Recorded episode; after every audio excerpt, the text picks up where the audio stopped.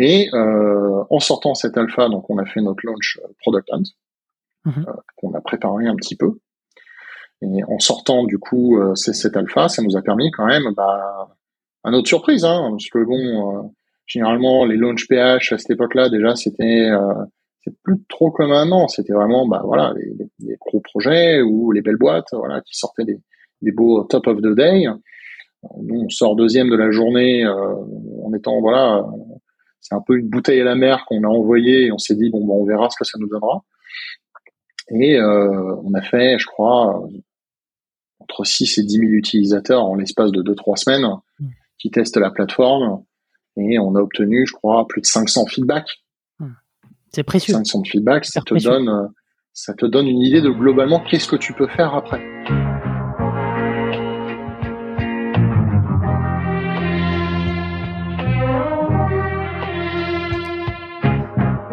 Bienvenue dans SaaS Club, le podcast qui vous partage les recettes gagnantes des SaaS français. Je m'appelle Eric Seclet et je suis copywriter freelance pour SaaS B2B.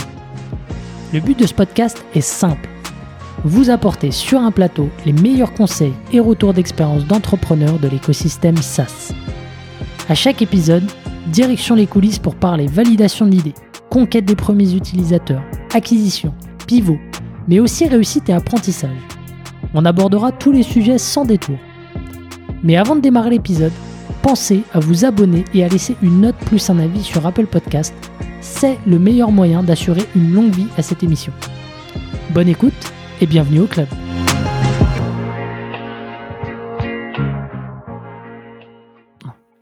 Allez, c'est parti. Salut Alessandro, comment tu vas? Bonjour, bien et toi? Super, très heureux de te recevoir euh, dans, le, dans, le podcast. Tu es le, hum, le cofondateur de, et, le CEO d'Abyssal. C'est une startup que tu as démarré euh, fin 2019 et on, avait eu l'occasion d'échanger euh, brièvement sur, sur un sujet à l'époque. Euh, et, donc, la boîte s'est bien développée depuis et, j'ai catch up un peu avec toi pour, pour te proposer un, épisode. je vois que la, boîte se transforme et tu as pas mal avancé. Donc, je me suis dit que ça serait cool de, de t'avoir dans SaaS Club. Donc, donc voilà. Donc, c'est un projet qui, Abyssal, c'est un projet que tu as démarré fin 2019 et qui, je résume, hein, automatise la génération de bannières pour le, le social media et les ads même quand on a, euh, Alors, on va dire, zéro, euh, zéro skills en marketing, euh, en design, pardon. Dans, dans, la grande idée initiale, oui, c'était à peu près ça. Alors pour la petite histoire, on n'a pas tout à fait commencé en fin 2019. On, a débuté full time en janvier 2019. On va dire qu'on a commencé à réellement commercialiser le produit à partir de fin 2019. Hmm. Sinon, pour qu'est-ce que c'est Abyssal? On a une plateforme originellement, oui, on se positionnait sur de la bannière au fur et à mesure qu'on a avancé dans nos discussions avec les prospects, on s'est rendu compte que les gens n'avaient pas forcément envie que de faire que de la bannière publicitaire, sachant que même originellement on faisait que de l'IAB. Mm. Euh, et après, on a eu des gens qui nous ont demandé du social media. Et au fur et à mesure qu'on avance dans le temps et qu'on a pivoté, entre autres, mais ça on y reviendra un peu plus tard. Euh, on a même d'autres formats qui n'ont plus rien à voir avec de la publicité en général, qui sont même des formats print.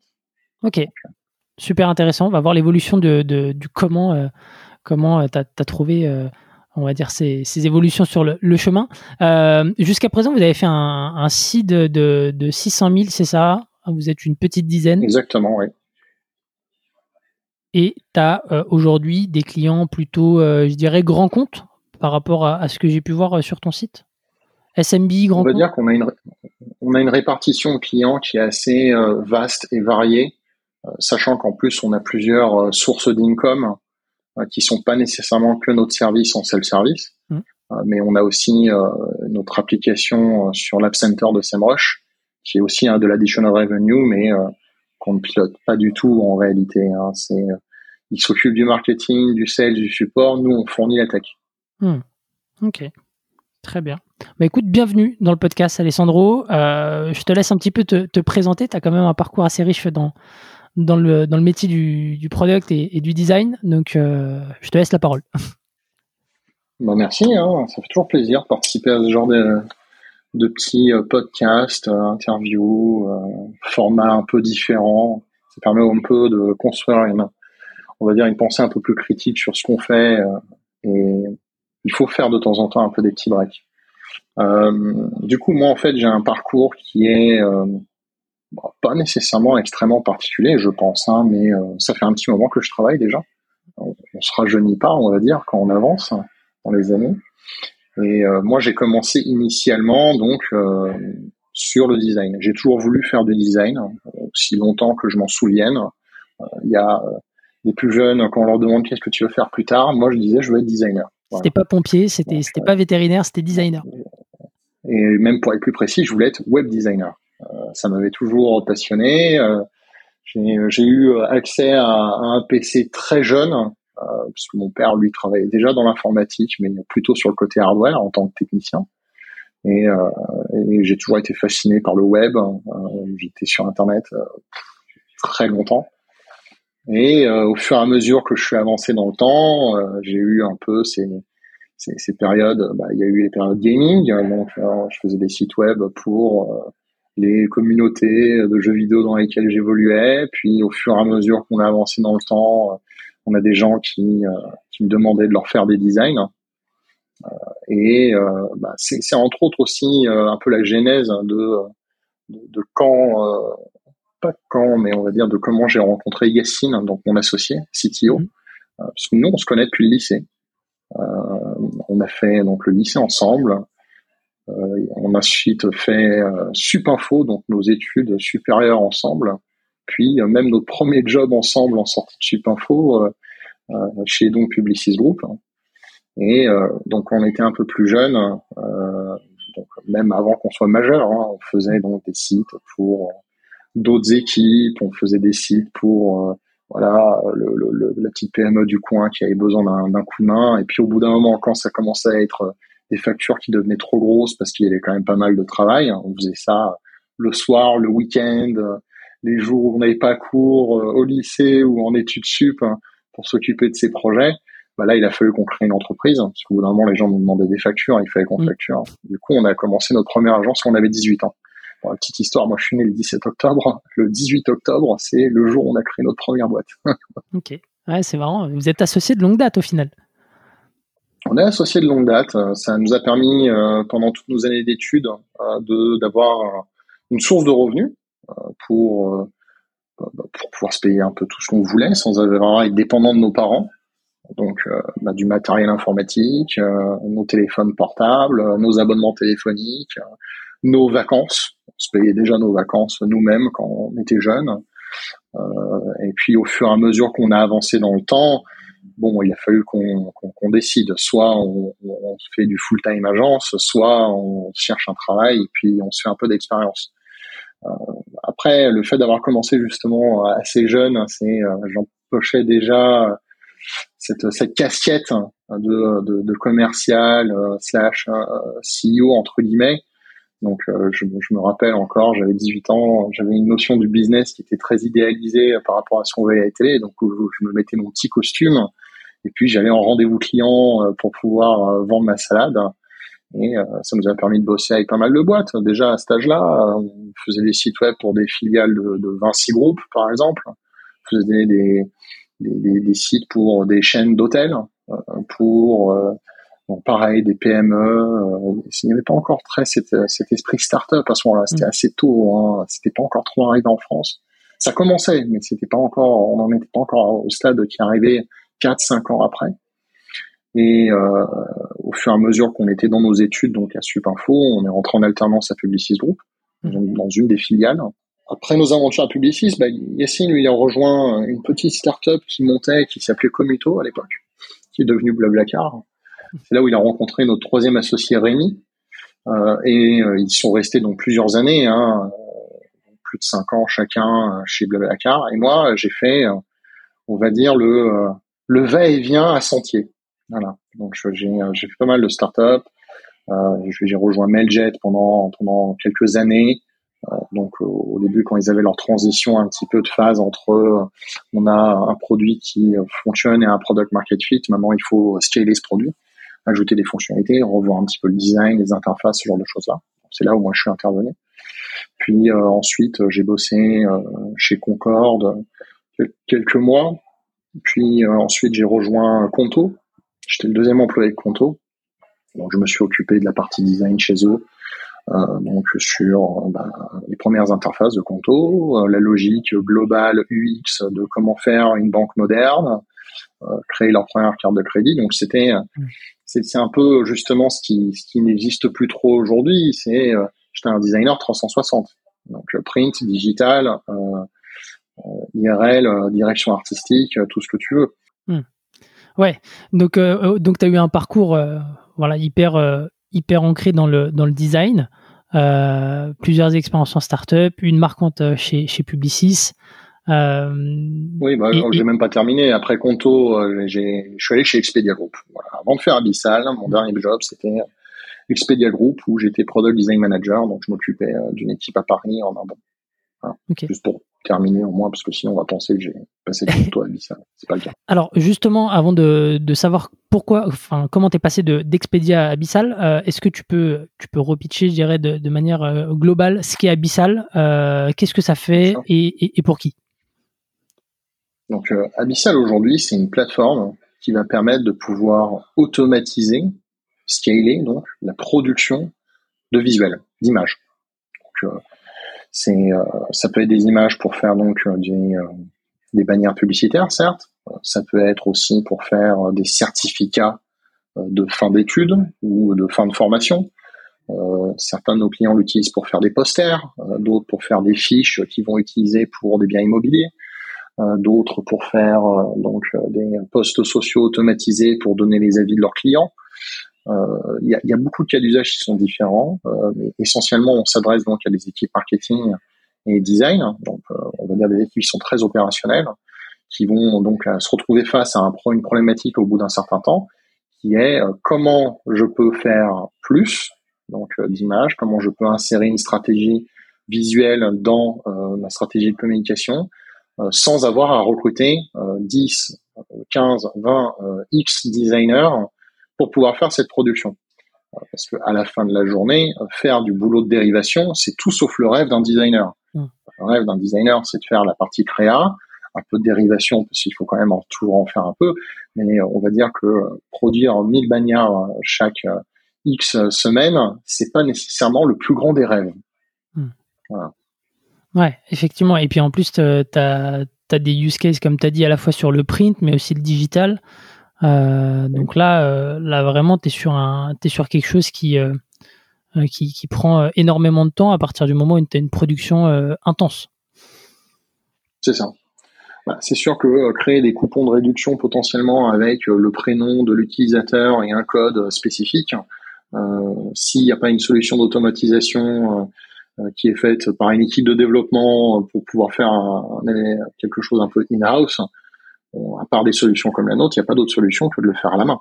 Alors bon, il y a toujours des scripts, hein, on connaît dans les logiciels de design, hein, il y a des scripts sur Photoshop depuis des années. Maintenant, il y a beaucoup de, on va dire, de workflows qui existent, même sur Sketch ou sur Figma. On n'arrive pas au même résultat. On n'est pas sur les mêmes logiques. On, ne s'arrête pas juste à faire une image et la dériver vers un autre format. Euh, on fait, euh, on fait de l'image qui peut être sur du multiformat avec euh, du contenu qui peut être extrêmement différent et surtout avec euh, toutes ces logiques après de d'export. Donc ça va être la compression de l'image pour qu'elle soit optimisée quand même pour les différentes plateformes où elles vont être postées, tout en ayant gardant une certaine qualité et une pixel density comme on dit en anglais, hmm. euh, pour pour être sûr d'avoir un visuel qui est le plus quali possible, sans avoir non plus trop de pertes et de dégradation, hmm. euh, tout en étant, on va dire, dans cette logique de performance. Parce que forcément, quand tu as travaillé quelques années dans le RTB programmatique chez Publicis, tu comprends les enjeux euh, du poids des fichiers. Hmm.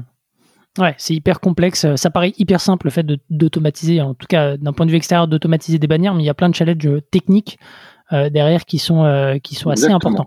alors du coup, enfin moi j'aimerais bien, maintenant qu'on a un peu parlé de, de, ce qu'est Abyssal aujourd'hui, comment est-ce que tu es passé de, de, Expedia à Abyssal? Qu'est-ce qui s'est passé euh, dans ta vie pour, euh, pour monter une nouvelle boîte? De manière extrêmement simple, j'ai Yacine qui, qui, me dit euh, bah, je termine mon vesting chez Blablacar. Euh, je ne suis pas forcément dans l'objectif de me trouver une autre boîte. On avait parlé ensemble que un jour, quand on aurait les cheveux un peu plus gris, on remonterait quelque chose. Est-ce que c'est le bon moment de le faire? Hmm. Sachant qu'à ce moment-là, moi, j'étais dans une un poste qui était confortable, certes, mais on va dire pas très passionnant. C'était de la politique. travailler dans un groupe qui fait plus de 6000 employés, quand on commence à être dans une position de management où au-dessus de soi, on a le head of design et au-dessus de, lui, c'est le CEO. Bah, c'est de la politique. Donc bon, c'est intéressant. J'ai appris beaucoup de choses. J'ai vu beaucoup de choses. J'ai voyagé aussi à l'œil. Hein, faut pas se leurrer. Hein. Il y a beaucoup d'avantages de travailler dans une boîte euh, qui est dans le travel. Il y a beaucoup de bénéfices. Mais euh, d'un point de vue, on va dire professionnel, euh, sur la partie design en soi, c'était pas l'élément le plus challengeant de toute ma carrière. Euh, et donc à ce moment-là, on s'est dit bon, bah, on va réfléchir. Je crois que c'était même sur peut-être le nouvel an de 2018. On était, je crois, dans un Uber et on commençait à dessiner entre guillemets en discutant les contours de qu'est-ce qu'on pourrait faire comme startup. Et euh, après, justement, en regardant un peu euh, nos expériences passées et nos compétences qu'on avait déjà, on s'est dit ça serait pas mal de faire quelque chose dans la pub. Euh, on voyait beaucoup de projets qui étaient très orientés performance, optimisation de, campagne euh, et euh, gestion, on va dire, de first bid, tous ces éléments-là qui sont très techniques, technico, on va dire, production. et il n'y avait pas grand-chose finalement autour du design. Il y avait quelques solutions, mais qui étaient toujours, toujours, toujours vraiment autour de cette logique de l'optimisation de performance.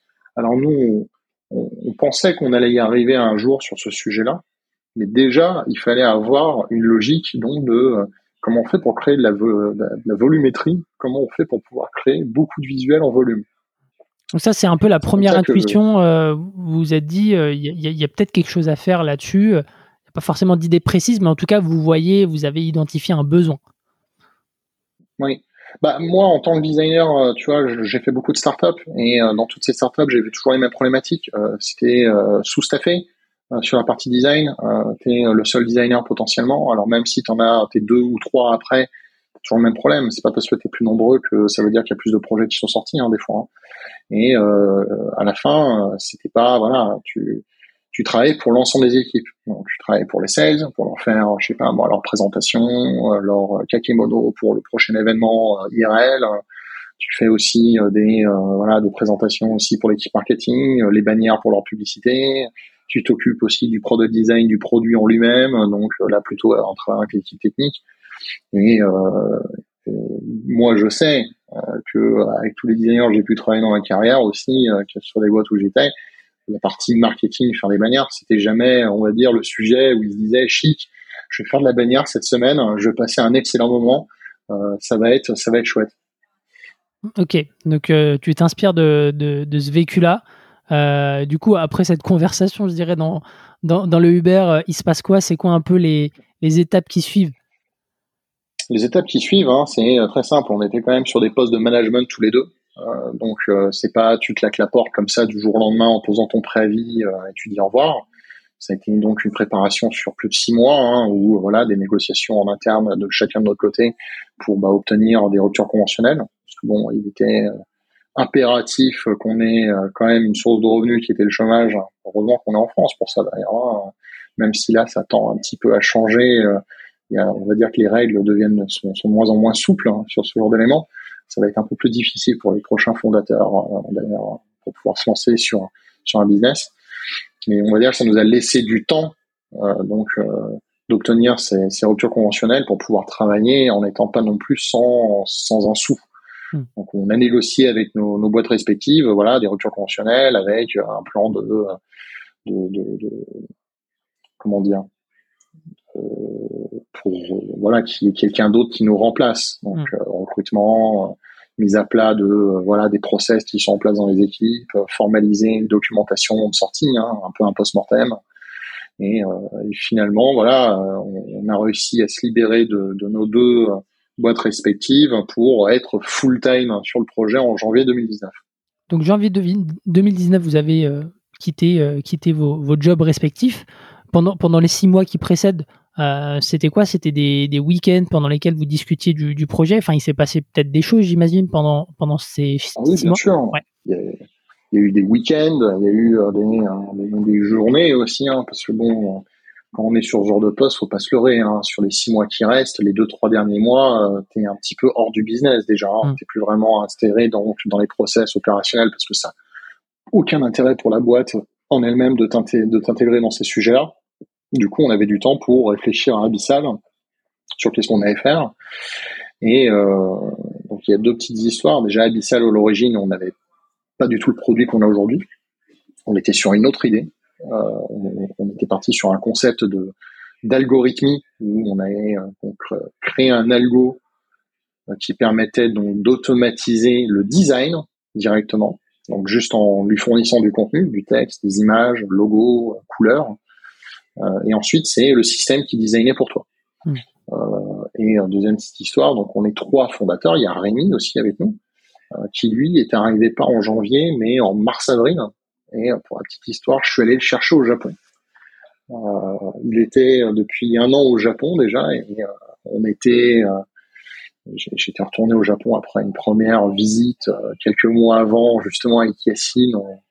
On, était parti pendant quelques semaines là-bas. Et Rémi y était déjà. Donc c'était l'occasion de, le voir. Parce qu'en fait, on avait été en colocation tous les trois pendant un moment aussi.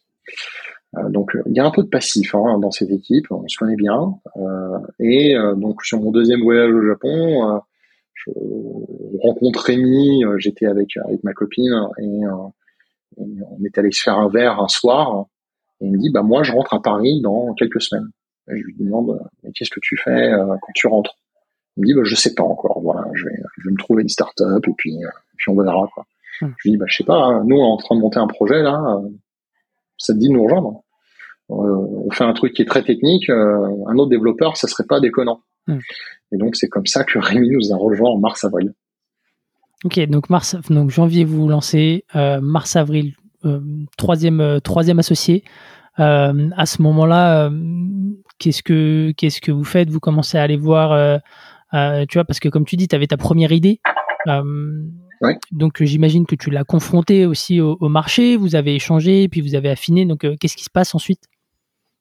Bah, en fait, pour confronter cette idée au marché, euh, ça s'est fait en plusieurs étapes. Déjà, quand tu fais un algo, euh, il y a quand même un certain temps de développement. C'est pas tu fais deux semaines de code et tu connectes deux trois API et ça va fonctionner.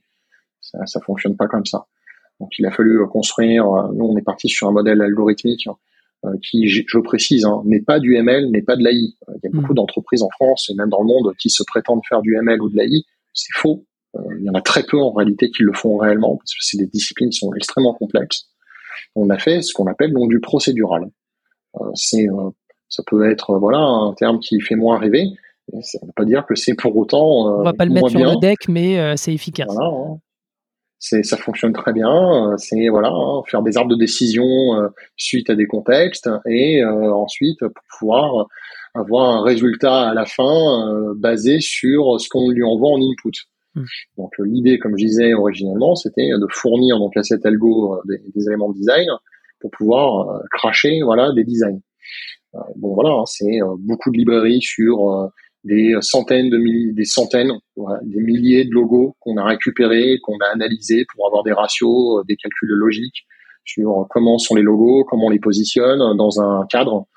Parce que c'est ça au final, hein, quand tu fais du design automatisé, il faut avoir toute une logique de comment tu, tu considères que la machine va faire une bonne bannière. Hmm. Donc c'est de la gestion de couleurs, de la gestion de luminosité, de la gestion de contraste, positionnement de fonte, euh, padding, euh, spacing. Il euh, y, a beaucoup d'éléments qui rentrent en compte et tout ça, c'est dans un arbre décisionnel à la fin.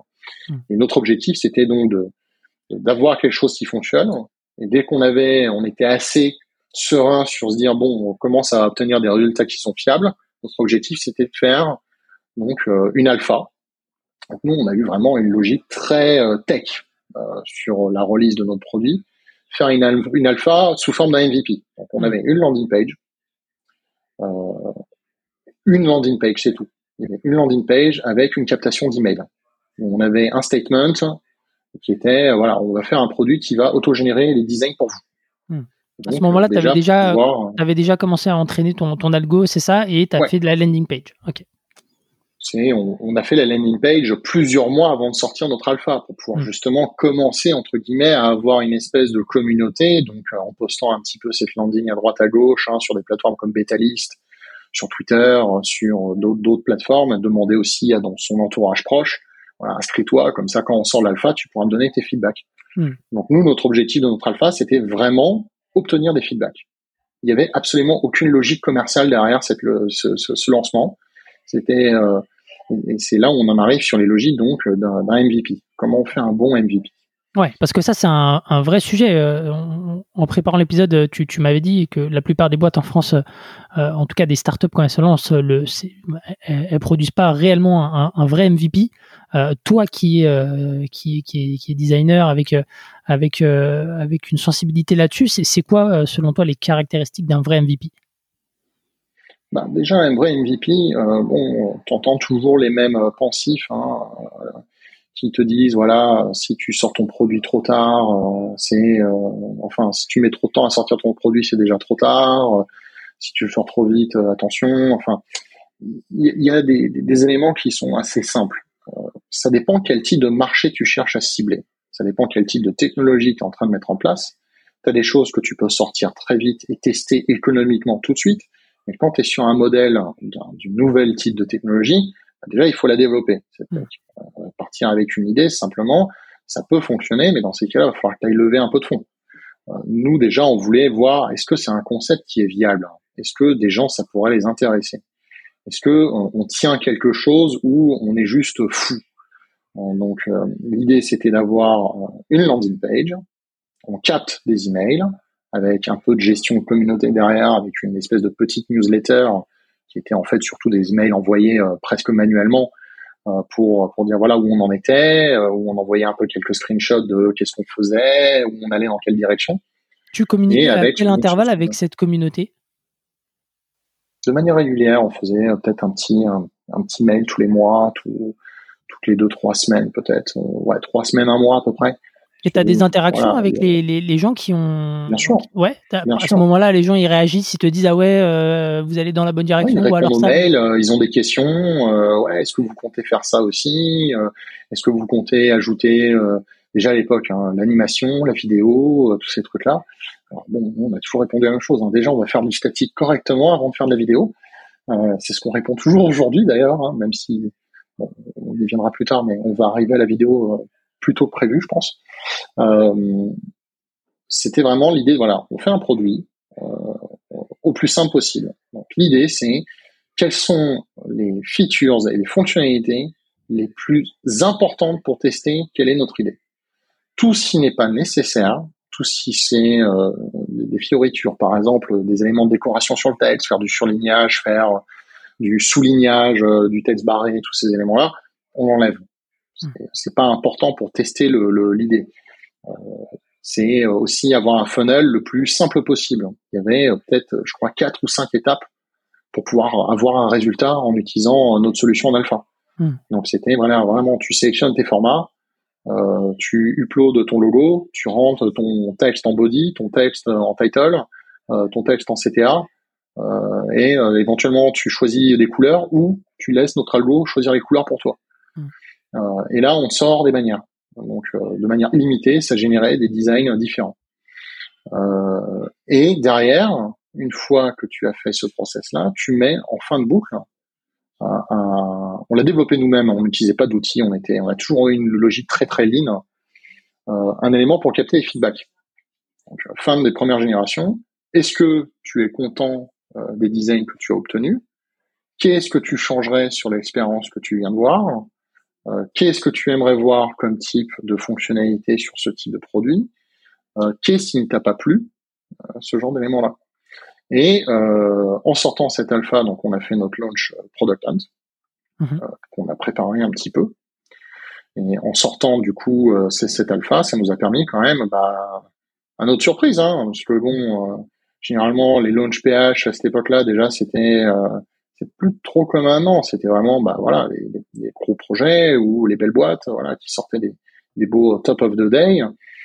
Nous, on sort deuxième de la journée euh, en étant, voilà, c'est un peu une bouteille à la mer qu'on a envoyée et on s'est dit, bon, bah, on verra ce que ça nous donnera. Et on a fait, je crois, entre 6 et 10 000 utilisateurs en l'espace de 2-3 semaines mmh. qui testent la plateforme. Et on a obtenu, je crois, plus de 500 feedbacks.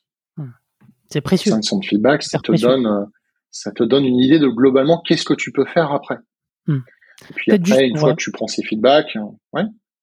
Ouais, pardon, juste pour, pour résumer les, les, caractéristiques un peu du, du MVP, d'un bon MVP pour toi dans, dans la globalité, hein, euh, c'est d'avoir une, une, bonne landing page, d'avoir euh, euh, une concentration sur les features essentielles, un funnel le plus simple possible pour arriver justement au résultat espéré, une animation d'une communauté et un élément de captation de feedback.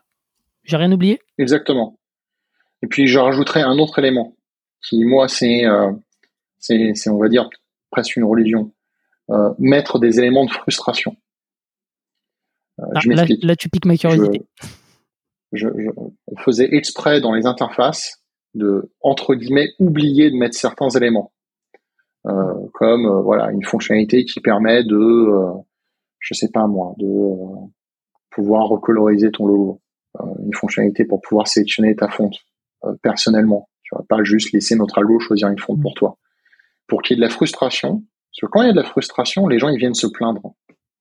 Et quand les gens ils viennent se plaindre, euh, tu commences à voir du coup euh, quels sont les signaux de euh, quels sont les vrais pain points hmm. sur ta solution que tu essayes de faire. Alors bon, ça veut pas dire que ta solution est parfaite, ça veut pas dire que tu es aussi sur la bonne idée, mais ça te permet d'avoir au moins des idées sur ce que tu es en train de faire actuellement. Comment est-ce que tu fais la différence entre comment est-ce que tu arrives à, à, te dire je vais appuyer sur cet élément de frustration là euh, tu vois, euh, ouais, à faire le distinguo entre c'est très important, il faut que ça y soit, et euh, on peut se permettre d'avoir un élément de frustration sur cette, cette fonctionnalité-là. Ah, en fait, c'est est-ce que cette fonctionnalité t'empêche d'obtenir le résultat final hmm. Tout simplement. Si c'est pas le cas, ça veut dire que c'est quelque chose que tu peux enlever.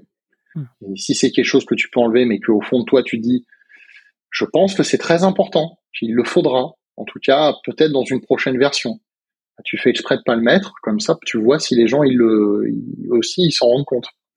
Et euh, quand tu as 1, 2, 10, 20, 30, 100 commentaires de feedback où euh, on te remonte qu'il manque euh, cet élément-là, tu as compris que tu n'es pas le seul à savoir ou à penser qu'il le faut. Ok, super intéressant ces, ces six points. top. Bah, du coup, donc, tu as ce MVP-là, tu fais le, launch PH euh, que, que tu prépares. Donc, euh, tu, me disais, hein, c'est Product Hunt, c'est à double tranchant, euh, mais peut-être avant de parler du côté un peu plus sombre, est-ce que tu peux nous, raconter comment est-ce que tu as, comme le lancement, comment il s'est déroulé, comment est-ce que tu l'as préparé? Bah, en fait, on a un, petit document, nous, en interne, qu'on garde pour, bah, pour un prochain lancement PH. Hein. On s'en servira quand même, hein, parce que c'est du, du marketing gratuit faut prendre ce qui est gratuit, il faut l'utiliser, c'est ses bénéfices. Euh, et ça va être voilà toute une, espèce de logique où euh, bah, tu prépares l'ensemble de ta campagne avant de la lancer. Euh, ça veut pas dire tu fais juste ton ton, post avec voilà ta tagline, le nom de ton produit, ta description et sur d'éléments. C'est c'est en allant plus loin. c'est voilà tu prépares non seulement le post en lui-même, il faut trouver quelqu'un pour te hunter, euh, spécial dédicace à Alex Delivet, euh, qui est adorable hein, et qui nous a hunté deux fois euh, nos projets. Euh, il faut aussi préparer ton premier commentaire. Donc après que le post soit lancé, il faut un premier commentaire. Il faut que ce soit toi d'ailleurs qui fasse ce premier commentaire pour que tu sois en haut et que les gens votent ton premier commentaire et que tu restes en haut. Ça permet de pouvoir un peu plus donner un peu plus de flavor et un peu plus de, de de narration à ce que tu es en train de faire, à ce que tu es en train de lancer. Et aussi permettre d'ouvrir aussi la conversation dans les commentaires. Hmm. Donc tu prépares cet élément-là. Euh, tu prépares euh, un email au moins euh, J-1. Alors tu peux en faire un J-7, voire J-14 pour prévenir donc ta communauté que tu as commencé à capter grâce à tes emails et ta landing page, hmm. pour les prévenir que tu vas faire un lancement PH et que ça te ferait euh, pas plaisir, mais ça serait important qu'il soit là pour te soutenir. Euh, c'est-à-dire, euh, sur PH, il y a des règles qui sont simples. tu n'as pas le droit de demander à quelqu'un de te upvoter en échange de quelque chose. Hmm. C'est interdit, c'est dans les guidelines de Product Hunt. Si tu fais ça, il t'enlève ton, ton, ton, ton, produit de la journée. Il t'enlève. Même si tu termines top of the day, il t'enlève. Et du coup, tu perds ta récompense. Hmm. Donc, tu ne peux pas faire ça. Par contre, tu peux donc créer une communauté et euh, les euh, leur dire voilà, moi, ça me ferait plaisir si le jour de notre lancement, vous veniez, vous obviotez notre poste ou pas, en tout cas que vous veniez sur notre poste et que vous laissiez un commentaire au moins sur par rapport à votre expérience que vous avez eue avec le produit jusqu'à présent. Euh, après donc ce premier lancement, parce que l'alpha on l'avait testé un petit peu avant aussi, mmh. hein, avant de le lancer vraiment de manière officielle, forcément. Euh, tu t'envoies après tes mails J-1, ton mail à J0, euh, tu vas ensuite préparer une stratégie euh, où tu vas poster sur Facebook, Slack, LinkedIn, Reddit. nous, on a même une liste hein, avec des, des, channels Slack, des groupes mm. Facebook en anglais, en français, les contenus en anglais, en français, les contenus aussi par target, parce qu'il y a des Slack ou des communautés qui sont plus pour les designers, d'autres plus pour les marketeurs. Donc, on avait prévu des contenus spécifiquement pour eux pour Twitter, pour Reddit, euh, pour euh, Indie Hackers aussi. À ce moment-là, on était assez présent sur Indie Hackers, sur Hacker News, sur Designer News. Et bien sûr, euh, à la fin que tu as fait tout ça, tu as aussi ton post-launch emailing, où après que tu as capté aussi grâce à ce lancement tous tes utilisateurs qui t'ont laissé des feedbacks, t'envoies le, dans les 24 heures qui suivent un email de remerciement aux gens euh, pour leur dire voilà merci d'avoir euh, d'avoir upvoté, merci d'avoir participé à cette alpha. Euh, elle va durer encore une ou deux semaines parce que nous on voulait closer cette alpha, on voulait mettre des dates limites et pas la laisser tourner trop en ligne pour plein de raisons. Hein. C'était parce qu'on n'avait pas forcément envie que ça tourne éternellement. Il fallait, on n'avait pas de serveur de recettes ou de serveur de test. Hein. Ça passait de la machine à en production. Mmh. Donc euh, voilà, au bout d'un moment, on a dit voilà, telle date, on coupe l'alpha euh, pendant X temps, et ensuite il y a la bêta qui sera lancée. C'est quoi la bonne durée justement pour euh, pour ton alpha sur ce, sur sur PH Je pense que de toute façon, il faut il faut pas que ça dure plus d'un mois, un mois et demi ton alpha. Hmm. Parce que tu restes trop longtemps, en fait, tu enlèves un peu cet effet waouh aussi. tu enlèves aussi cette espèce d'effet de FOMO. Euh, parce qu'il y a des gens qui vont se dire ah ouais il faut que j'essaye euh, parce que dans X temps ils vont couper. Euh, je pense aussi il faut avoir un discours de vérité et être le plus il faut pas être trop corporate. C'est assez étonnant. Hein. Mais tous les mails que tu envoies, tous les messages que tu envoies, il faut vraiment que tu les envoies brut de forme, comme si c'est moi qui t'envoyais personnellement un mail pour te dire Hello Eric, comment vas-tu? Ça fait longtemps, j'espère que tu vas bien. Euh, est-ce que tu peux passer sur euh, mon, mon, euh, mon poste PH pour me donner ton avis sur ce qu'on est en train de faire? Hmm. Et c'est un peu voilà ce, ce narratif qu'il faut avoir. Il faut être au plus proche des utilisateurs. Et dire voilà moi je suis presque un utilisateur comme toi et moi. Qu'est-ce que tu en penses? Qu'est-ce que tu peux me dire derrière ça? Hmm. Dès que tu es trop corporate, les gens les fuient en fait. Ok, donc ça c'est. Tu vas pas obtenir de feedback si les gens les fuient. Hmm. Ça, c'est vraiment une bonne pratique que, que tu recommandes, c'est d'être euh, d'être le plus naturel possible, le plus d'être le ouais le détente. Quand tu es dans une phase alpha MVP, hmm. il faut faire ça. Si tu es dans cette logique-là, hein. mais après, euh, comme je te le disais plus tôt, si tu fais un produit B2C, si tu fais un produit B2B, mais qui est, on va dire, plus euh, straightforward, hein, voilà, tu fais, je sais pas, un plugin Chrome qui te permet de faire des captures d'écran, bon, voilà, hein, la profondeur de ton produit, euh, tu, as déjà la value que tu peux déjà commercialiser, limite dès ton day one de ton lancement PH. Hmm. Euh, quand tu commences à faire des choses un peu plus, voilà, un peu plus techniques, un peu plus compliquées, un peu plus novateurs, euh, tu peux profiter de PH et de la, grosse ressource en trafic que tu vas obtenir pour avoir beaucoup de feedback. Hmm. C'est ça l'intérêt. Et qu'est-ce que tu mets dans un gros hack au final Qu'est-ce que tu mets justement dans, cette page PH Tu vois, c'est quoi un peu pour toi les éléments hyper importants euh, qui doivent figurer dans cette page PH euh, euh, Est-ce qu'il faut absolument une vidéo Quelle durée C'est quoi un petit peu tes, tes recos là-dessus?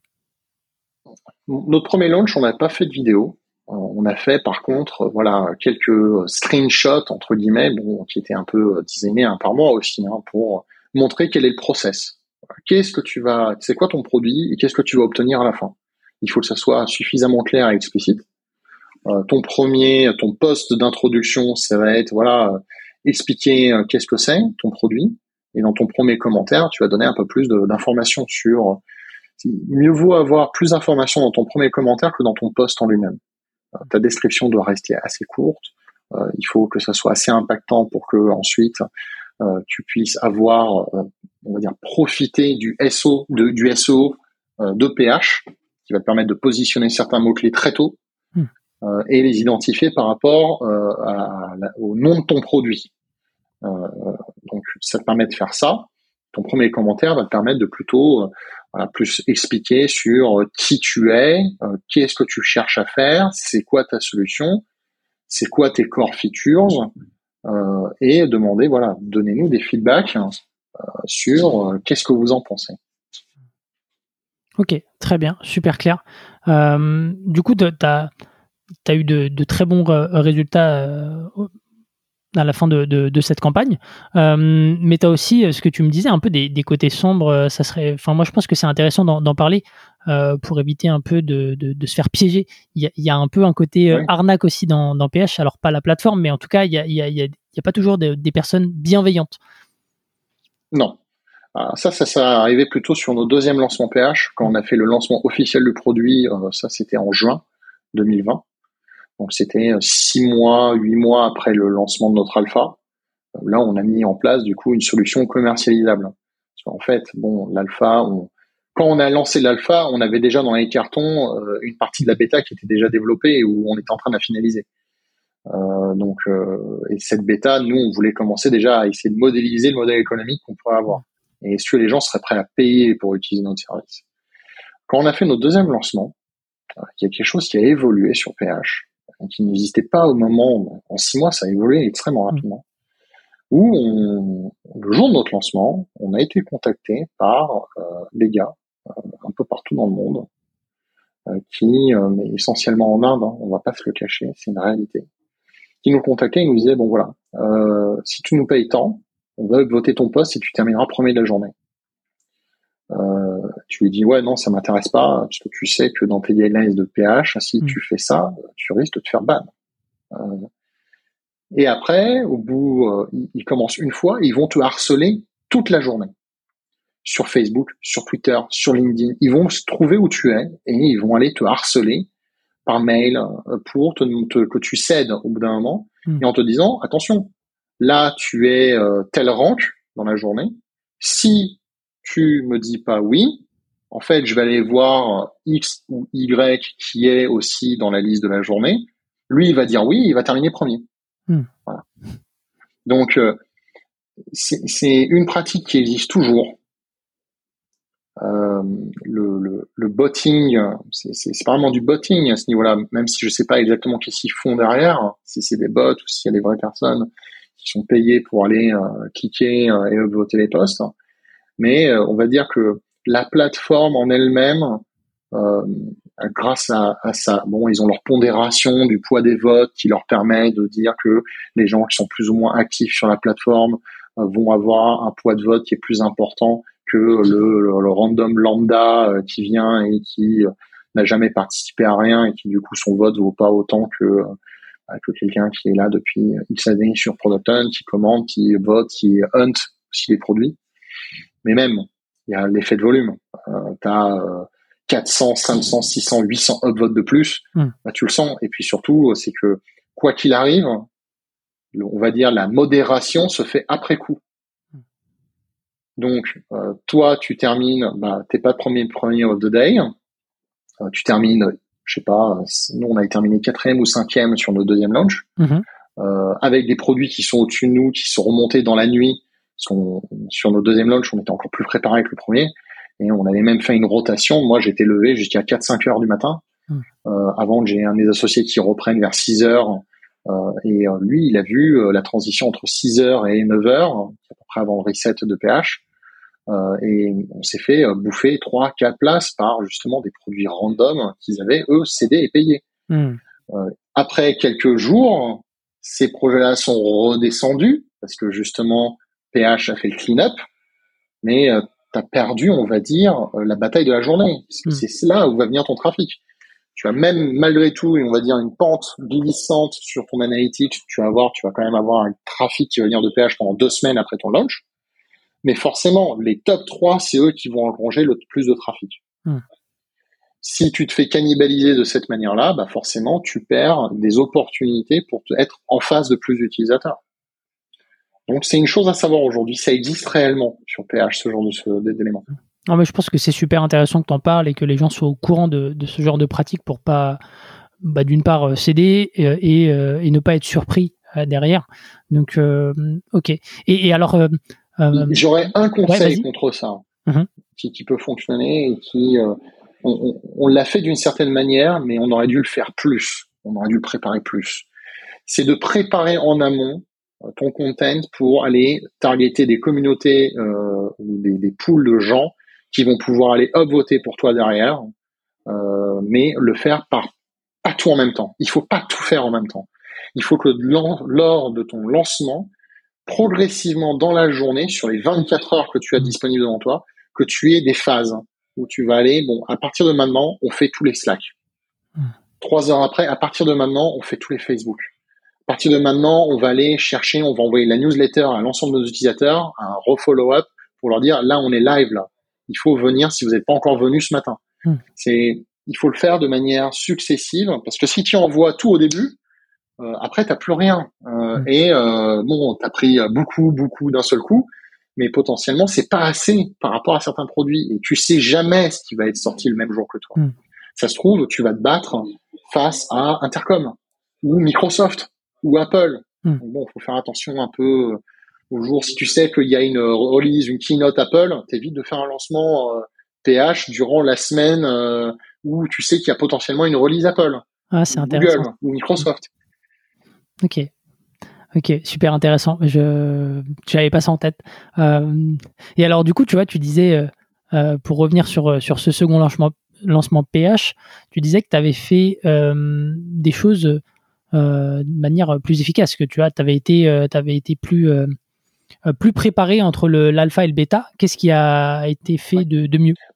C'est ce que je t'expliquais, hein, c'est toute cette formalisation à l'écrit de quels sont les messages que tu prépares en amont, où tu les travailles plusieurs fois, tu les testes un petit peu après avec ton entourage pour voir qu'est-ce qui marcherait le mieux s'ils verraient un message comme ça sur un Slack dans lequel où ils sont, sur un Slack communautaire par exemple c'est euh, voilà être sûr d'avoir tout ton contenu qui est prêt, toute ta stratégie qui est prêt pour le day one, hmm. pour que le, le, pour enfin day one, day zéro, tu as euh, tu fais que exécuter, il n'y a pas de surprise. Hmm. voilà, à tel moment, à midi, il faut envoyer ça ici et ici. Euh, à 16 heures, il faut faire ça. Que tu un plan. Si tu y vas en te disant au petit bonheur, la chance, je vais faire mon lancement sur PH, les gens ils vont trouver mon produit super bien, et puis ensuite euh, je vais terminer first of the day et euh, je vais gagner 10 millions de dollars, ça fonctionne pas comme ça. Hmm. Alors, à moins que tu aies vraiment fait un truc qui est incroyable. Euh, tu as fait un produit qui est mind-blowing, mais c'est rare. Euh, tu en as quoi des produits comme ça sur PH une hmm. fois par an peut-être donc, ça ne veut pas dire que c'est pas ton, ton cas, hein, sur ceux qui pourraient nous écouter, hein, que vous n'avez pas un produit qui est mind-blowing, qui pourrait pas faire ça. Mais ça coûte rien de se préparer en amont. Ok, très bien. Euh, super intéressant. Et alors, du coup, il se passe quoi après ce, ce, second lancement PH Tu as, énormément de feedback, tu as pas mal de, euh, de personnes qui, qui, ont commencé à utiliser ton, ton produit. Euh, c'est quoi la suite derrière? Parce que avant ça, tu ne monétisais pas. Donc derrière, après, c'est quoi la suite bah, En fait, entre ce, deuxième lancement PH, c'était le lancement avec la monétisation. Hum. Entre les deux, on a fait la bêta où on a commencé à monétiser, mais euh, on va dire manuellement. Voilà, on envoyait directement des liens de paiement Stripe et euh, on rentrait les souscriptions comme ça. Hmm. Euh, ça, c'était donc en décembre 2019. Puis après, tu as le Covid qui arrivait. Le Covid qui arrivait, qui fait que tous les clients que j'ai pu rentrer manuellement, j'en avais une petite vingtaine à ce moment-là, hmm. j'en ai 80% qui, dans la semaine du premier confinement, on va dire, en Europe, euh, t'envoie un mail et te dit, écoute, euh, moi mon business, je, suis obligé de couper tous les frais opérationnels parce que je hmm. je sais pas où qu'est-ce qui va se passer. Euh, Coup dur. Voilà. Est-ce que ça pose problème Moi, moi, je me dis bon, oui, enfin, j'ai aucun intérêt à dire ouais, non, t'es engagé ou je sais pas quoi. Non, c'est ok, pas de souci. Et puis on voit comment ça évolue. Et puis si nous on garde ton compte au chaud, aucune de tes datas sera supprimée. S'il y a besoin de quoi que ce soit, tu pourras revenir après. Hmm. donc coup dur, en effet. Hein. mais bon, à ce moment-là, quand tu rentres en mode résilience et tu dis bon bah ok, j'ai une roadmap, je sais qu'est-ce que je dois exécuter maintenant et on y va quoi, pour aller vers cette release officielle qu'on avait prévue en juin. Hmm. Donc après les premiers confinements qu'on avait eus. Euh, et là, c'est là où tu te retrouves confronté au réel. Hein. Tu vois, c'est là où il faut faire très attention avec les feedbacks que tu obtiens et les choses. Et c'est là où tu, as peut-être un marché, mais euh, il faut faire attention à comment tu vas le vendre ce produit-là. Euh, c'était très difficile à ce moment-là. Aujourd'hui, ça l'est un peu moins. Euh, il y a quelques startups FR hein, qui sont mis à faire ce modèle-là aussi. Hein. C'est très difficile de dire à quelqu'un, tu vas payer une solution tous les mois, et cette solution-là, elle va designer ton contenu pour toi. Hmm. Tu te, faire l'esprit que tu n'auras pas besoin de designer. Non, non, pas besoin de mettre les couleurs, t'inquiète pas, ça fait tout pour toi, directement. Et ça sera nickel. C'est difficile à vendre, hmm. parce que faut que les gens le voient pour le croire. Et même quand ils le voient, tu as toujours après cette espèce de réflexe pavlovien pour dire oui, mais moi j'aurais préféré que euh, mon positionnement logo soit un peu plus euh, à 10 pixels de la bordure droite en bas à droite. Hmm. Euh, oui, c'est un détail, tout ça on pourra éventuellement améliorer après. Mais voilà, c'est il faut faire attention à ce genre d'éléments. Donc on fait notre lancement en juin. Et là, on n'est pas, j'irais presque dire qu'on est accueilli par le son des criquets, ou presque. C'est l'acquisition est difficile. on a des clients qui rentrent, hein, qui souscrivent, tout ça mais c'est pas aussi rapide que ce qu'on pensait. Ces clients, ils viennent de, de, PH, c'est des gens que de PH, du web, on était, on avait déjà commencé à poster un peu partout. Vu qu'on avait commencé à faire cette première landing page très tôt, d'où l'intérêt de faire une landing page très tôt. On avait du coup déjà du SEO et du SERP, quoi, hein, vraiment avec un domain authority qui commençait à monter, euh, qui permet de te positionner sur des mots clés que nous on a créés, qui n'existaient pas encore dans le vocabulaire web entre guillemets. Euh, voilà, l'auto generation, euh, tous ces genres d'éléments là voilà, pour toute la petite histoire, aujourd'hui tout le monde parle de generation d'images. Enfin, à, la fin de la journée, generation en anglais, ça ne veut rien dire. Hmm. C'était une, erreur que nous on a fait. Il aurait fallu parler de render. Et là aujourd'hui, maintenant tout le monde parle d'image generation. Euh, ils sont tous mis à faire la même chose. Donc ils ont utilisé le vocabulaire qu'on a fait et qui est une erreur à la base. Comme quoi, bon. Euh, mais le fait que comme tu t'es positionné en amont, Google lui il sait. Hmm que c'est toi qui as l'autorité sur ce sujet-là. D'où l'intérêt de faire ta landing page. C'est limite la première chose que tu dois faire, faire ta landing page avant de commencer même à développer ton produit. Pour capter, du coup, positionner tes premiers mots-clés, pas forcément rentrer dans les détails de quelles sont tes fonctionnalités, mais déjà avoir, on va dire, les bases de qu'est-ce qui englobe ton projet. Et cette landing, euh, euh, juste pour euh, juste pour info, cette landing, euh, est-ce que est-ce que c'est quelque chose que, que tu pourrais partager? Euh, pour que les gens euh, aient une idée Alors si c'est pas le cas pour X ou Y raison, aucun problème. Ouais. Faudrait que je la retrouve. Hein. Elle doit être quelque part dans un, sur un, un, disque dur ou peut-être sur un backup de, de, de, la prod. On, on, garde tout. De toute façon. Quand je réécouterai l'épisode, je t'enverrai un petit mail et, et puis si, si, tu la trouves, tant mieux. Mais sinon, bon, tant pis, mais en tout cas, tu as déjà donné pas mal de, conseils. ouais, et du coup, bah, comme je te disais, hein, l'accueil est un peu difficile. Euh, et euh, on arrive donc dans cet été 2020 où euh, on, fait beaucoup de choses en août. En août, ça a été un moment très très fatigant entre guillemets. Il y beaucoup de taf, mais on avait, on va dire, trois projets en cours premier projet, après ce premier lancement, on se dit merde, un peu chaud, on n'a pas le reach qu'on pensait avoir, euh, et c'est faut quand même agiter les bras pour exister sur le net, c'est une réalité. Du coup, on s'est dit, on avait vu entre autres les histoires, on en avait entendu hein, dans des meet-up et autres, de faire un LTD.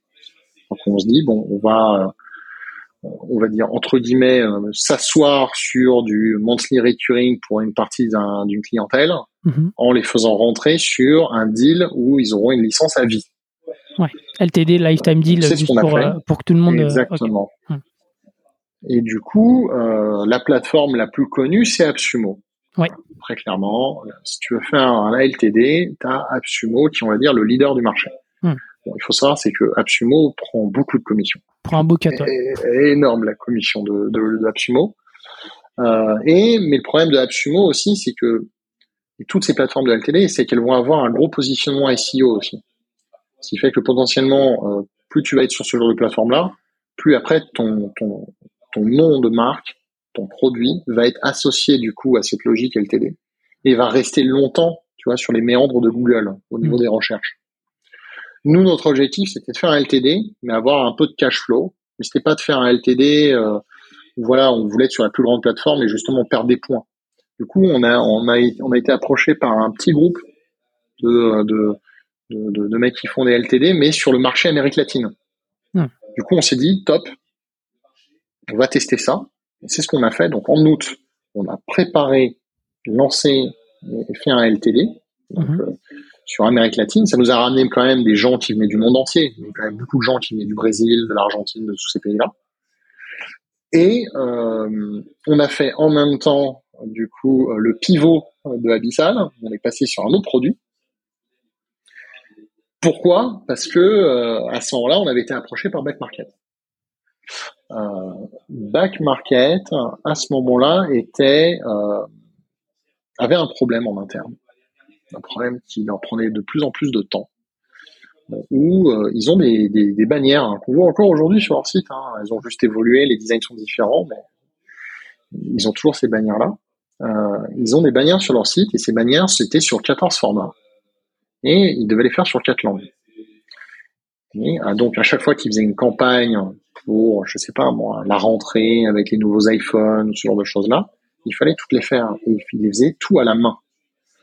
Et euh, je me rappelle que euh, donc euh, la DA de, de Back Market, Agathe, euh, ça lui prenait deux à trois semaines dans son mois pour faire toute la prod de ces bannières, temps plein.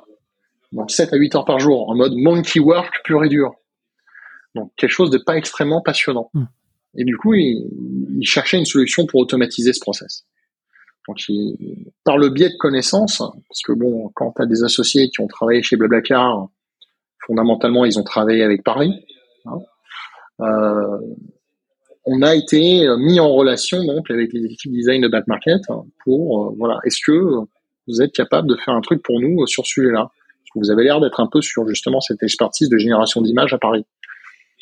Pourquoi pas? On va tester, on va voir. C'est comme ça qu'on a fait Spock avec eux, qu'on a vu euh, sur un pari hein, pur hein, de qu'est-ce qu'on est capable de faire? C'est comme ça qu'on a pivoté après en même temps, du coup en septembre, on a fait le projet pour Back Market et en même temps on a pivoté le système. Hmm. On a coupé entièrement la partie algorithmique autogénération qu'on a utilisé donc pour faire le projet pour eux. Parce que eux, ils ont un projet qui est un petit peu différent de qu'est-ce qu'il y a en self-service sur la plateforme aujourd'hui, euh, où on est parti donc sur la creative automation. Donc l'idée, c'est plus vraiment d'être dans la dans l'auto-design quelque part, mais plutôt dans je fais un template et ensuite en lui envoyant de la data, donc du contenu, image, texte ou autre, faire des variations en volume, faire beaucoup de variations et faire en sorte que ça soit toujours euh, bien positionné, que euh, tout soit pixel perfect, que tu aies un export qui soit de qualité, euh, tous ces éléments-là. Et c'est comme ça qu'après, bah, du coup, maintenant, euh, un an et quelques plus tard, on arrive à faire une solution qui permet de faire beaucoup plus de choses, qui permettent donc de générer des images pour bah, tes campagnes de retargeting potentiellement, faire voilà ton emailing, tu veux insérer une image avec, je sais pas, un code de réduction spécifique pour tel utilisateur ou un message de bienvenue en ayant leur nom ou leurs coordonnées ou leurs éléments que tu vas récupérer depuis les comptatistes. Donc nous, ça c'est une fonctionnalité qu'on appelle Dynamic Image chez nous. Euh, et après des formulaires, d'autres éléments de fonctionnalité qu'on peut avoir. Donc on a pas mal évolué donc pour être vraiment dans cette logique de euh, automatisation de cette production visuelle à partir d'un template hein, qui est un petit peu, on va dire, la bible. Hmm. Ça devient la bible de ton équipe design ou de ton équipe marketing qui a préparé ce template, qui est ça, voilà, ce template, c'est la vérité. Euh, et ensuite, quel que soit le contenu que tu vas envoyer dedans, tu auras un résultat qui sera propre. Il n'y aura pas d'erreur de positionnement de texte, il n'y aura pas de euh, décalage sur la taille du format. Au lieu d'avoir fait un 1200 par 1200, tu as fait un 1199 par 1198. Et du coup, quand tu vas l'intégrer à des endroits, tu vas avoir quelques pixels qui vont pas être bien, bien mis. Voilà, ça t'évite les erreurs humaines, ça va t'éviter ce genre de problème. Et c'est comme ça qu'on a fait évoluer le produit. Donc le mois d'août 2020 a été un mois sportif intense et, structurant. alors justement, moi j'aimerais bien revenir sur, sur deux éléments. Le, premier sur le lifetime deal que, que tu as fait, tu disais c'était euh, c'était un groupe de personnes en Amérique latine. C'est quoi? C'est une boîte? C'est comment, ça comment ça a fonctionné? Les LTD, euh, tu as deux manières de voir les choses. Soit donc tu as Absumo, mhm. soit après tu as des groupes Facebook. Tout se passe sur Facebook pour les LTD.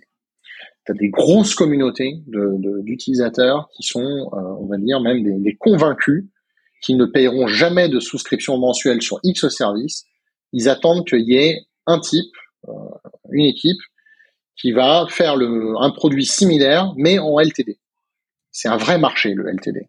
Euh, je connais d'ailleurs quelques startups qui sont justement dans cette logique là génération, de d'images, de, de, design graphique et autres, qui n'existent, qui font leur revenu que grâce au LTD. Ils font plusieurs launches LTD dans l'année.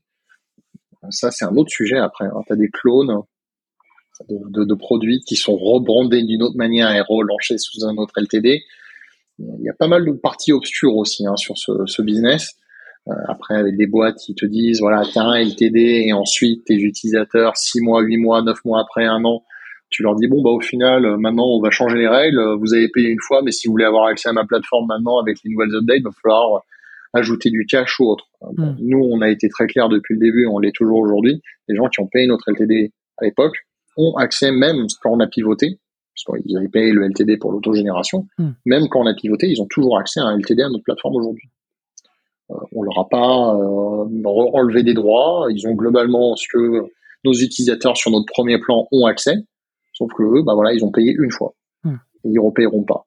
Et euh, je, je serai le garant du fait qu'ils ne payeront pas.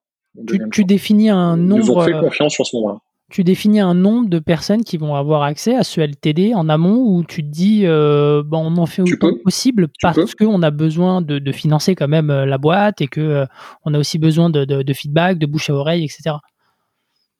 En fait, la manière la plus simple de gérer ton LTD, fondamentalement, c'est d'avoir un code.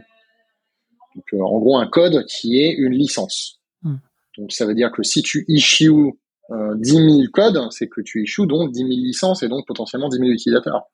Si toi, tu veux te mettre une limite et que tu dis, moi, j'en veux pas plus de 500, bah, tu issues que 500 codes. Et puis voilà, une fois que c'est euh, done, c'est out of, c'est, c'est, euh, c'est out of stock, bah, c'est out of stock, c'est mm. tout. Et tu peux mettre un peu plus, justement, une espèce de logique de FOMO. Peut-être augmenter le prix de ton LTD, mettre une logique de FOMO. Aujourd'hui, il y a ces plateformes-là peuvent être intéressantes si tu n'as pas le temps, si tu ne sais pas faire le marketing, l'acquisition de ces utilisateurs. Ils ont aussi des communautés qui sont prêtes directement, le portefeuille à la main, qui attendent des projets LTD et qui vont se faire un petit peu évangéliser par les mecs qui gèrent ces plateformes-là en disant voilà, aujourd'hui on teste ce produit-là, il va être en LTD là dans 24 heures. Euh, c'est vraiment une opportunité qui va être intéressante.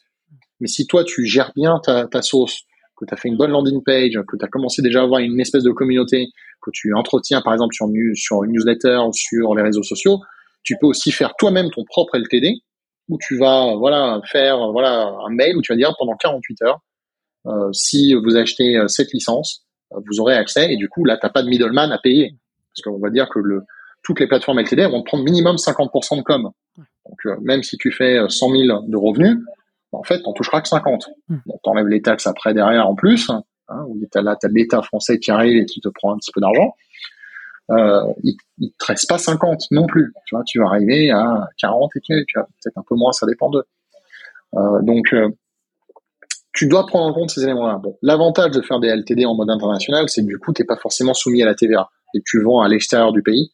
Hmm. Euh, donc, il y a des gens qui ne sont pas français euh, ou en dehors de l'Union européenne, tu ne payes pas la TVA, tu ne vas pas décaisser de la TVA. Donc, ça peut être intéressant aussi hein, dans ces cas-là. Et ça, ça dépend de ta stratégie. Nous, on a une stratégie internationale depuis le début. Euh, si tu veux faire un produit, tu veux d'abord toucher un, un, marché français. Le modèle LTD n'est pas si connu que ça ici. C'est encore un peu, on va dire, mystérieux. Alors que c'est un modèle économique qui, si on regarde bien, hein, ils n'ont pas inventé la roue. Hein. C'est proche de la euh, licence. moi, je me rappelle une licence, euh, enfin, d'une certaine manière. Moi, je me rappelle, je payais mes licences Photoshop à 1500 balles il y a 10 ans de ça. C'est ça. Mm. Voilà. Et, tu sens une, une traction, ça, ça, m'intéresse, est-ce que tu sens une traction euh, sur ton acquisition post-LTD En gros, est-ce que il y a un bouche à oreille qui, euh, qui, qui, ouais, qui, qui, se met en marche après le, le, le, LTD Un peu, oui. Et sachant que, euh, on va dire aussi, la communauté d'utilisateurs LTD n'est pas la même que ta communauté d'utilisateurs souscription. C'est-à-dire qu'ils partent du, principe qu'ils ont fait une affaire euh, si tu les entretiens bien, c'est comme une communauté. Tu vois, si tu les entretiens bien, que tu es bienveillant, que tu réponds à leurs problématiques, que tu es disponible, euh, ils seront tes premiers évangélisateurs.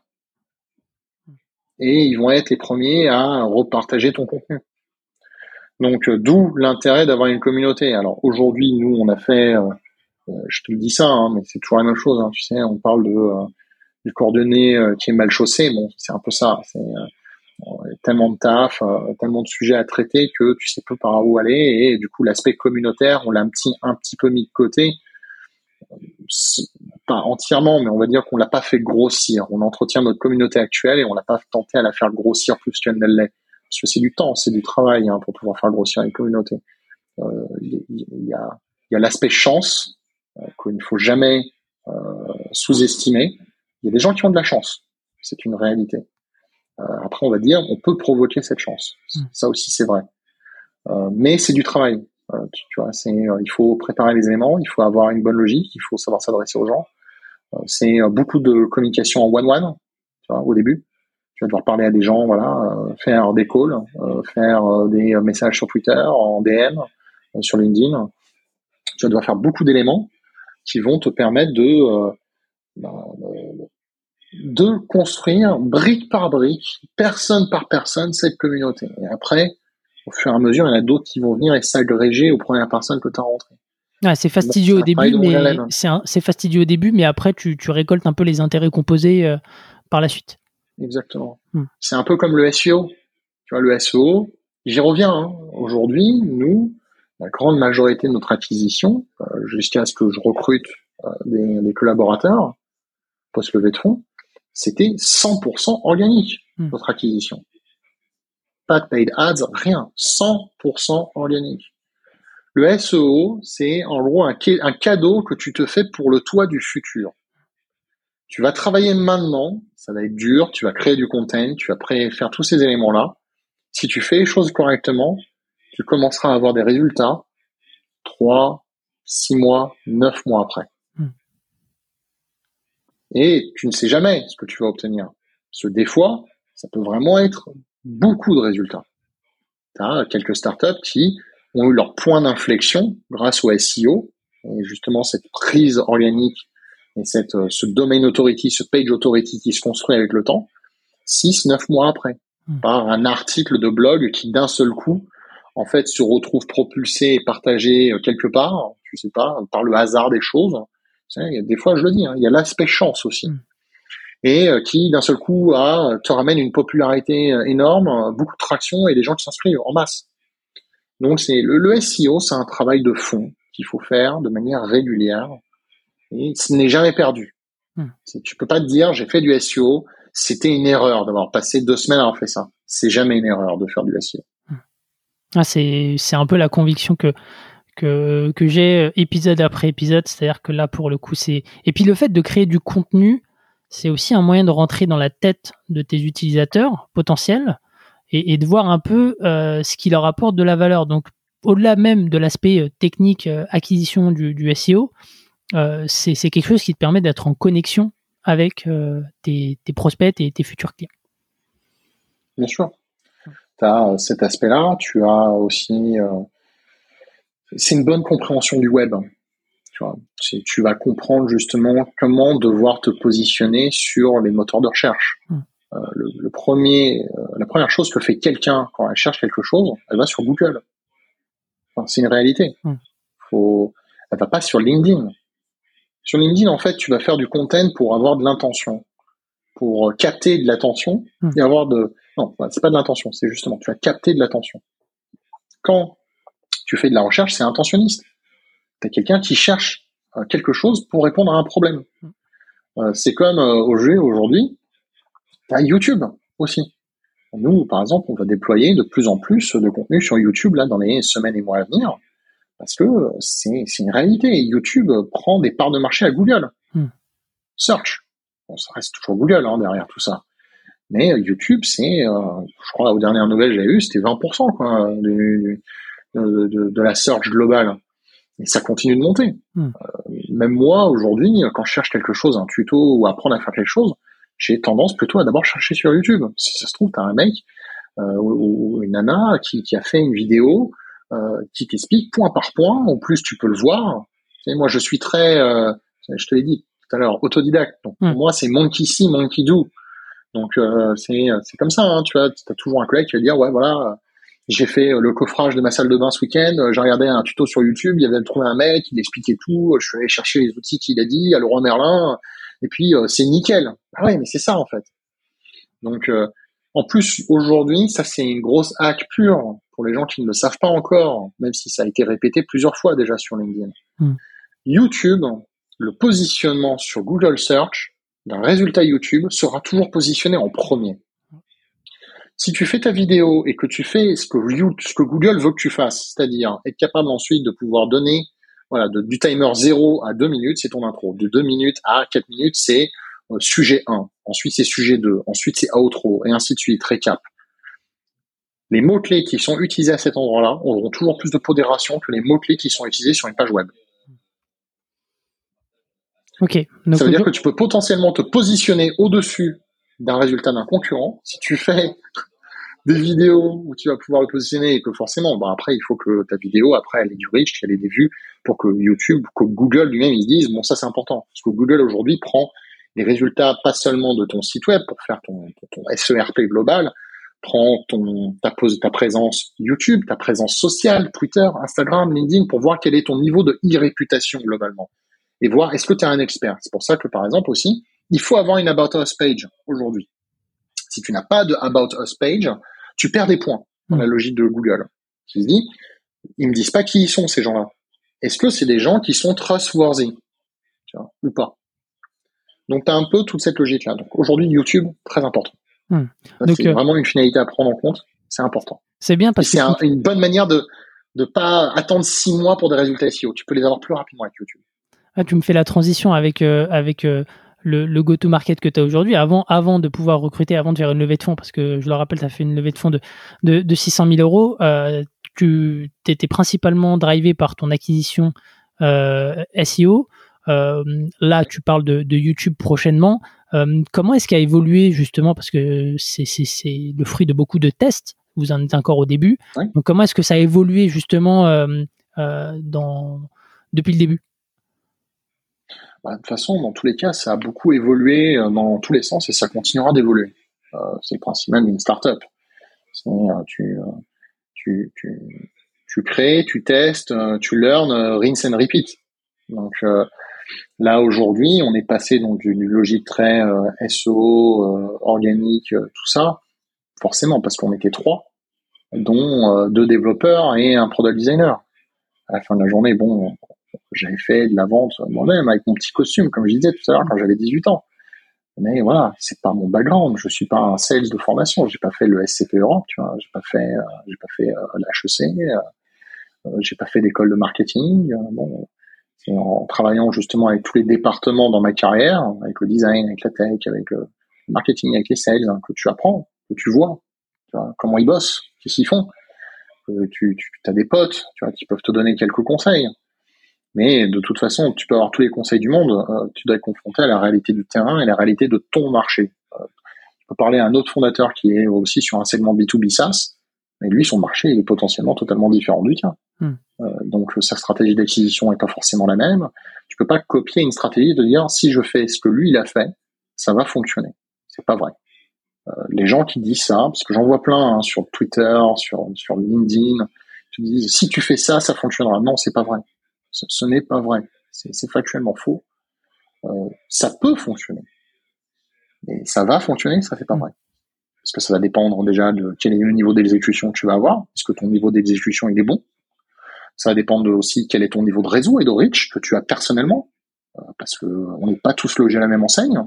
Euh, il y a des gens qui, euh, on va dire, cultivent leur personal branding depuis des années, d'autres qui sont comme moi et qui se disaient moi je vais me faire une carrière de product designer, donc bon le personal branding, vu que je comptais travailler en boîte et pas en agence ou être à mon compte en tant que freelance, tu t'en tapes un petit peu, hein, c'est une réalité aujourd'hui. Même si maintenant avec le recul, je me dis tout le monde devrait en faire un petit peu de personal branding. Hmm. Ça, ça coûte pas plus cher, tu vois, de surtout quand tu es en poste. Quand tu es en poste, t'es pas aussi fatigué, tu as, le temps, on va dire, de faire un peu de personal branding. Donc si un jour vous avez envie de faire une startup ou faire un projet, même en freelance, faites du personal branding pendant que vous êtes encore en poste. Quelque part, vous êtes payé actuellement euh, par un employeur qui euh, vous permet donc d'avoir un peu de temps libre pour pouvoir faire des posts sur LinkedIn ou sur Twitter ou sur Facebook. Donc euh, il faut profiter de ces moments-là justement pour se créer un petit peu de personal brand. On le voit en plus, le marché actuellement évolue de plus en plus. Euh, on voit de plus en plus de gens qui deviennent digital nomades, freelance, euh, solo founder, bootstrapper. Euh, si tu commences ton personal branding maintenant, aujourd'hui, bah, tu seras toujours mieux que dans six mois quand tu lanceras ton, ton, projet et que auras, tu commenceras à ce moment-là à dire bon, il faut que je fasse du personal branding. C'est ton SEO perso. C'est ton SEO perso. Euh, chose que tu cultives depuis un certain temps déjà, Eric. Moi, je suis admiratif de, de ce là tu vois. Ouais, non, mais malgré tout, hein, tu fais ton trou, euh, les gens commencent à savoir qui tu es. Donc, euh, c'est important.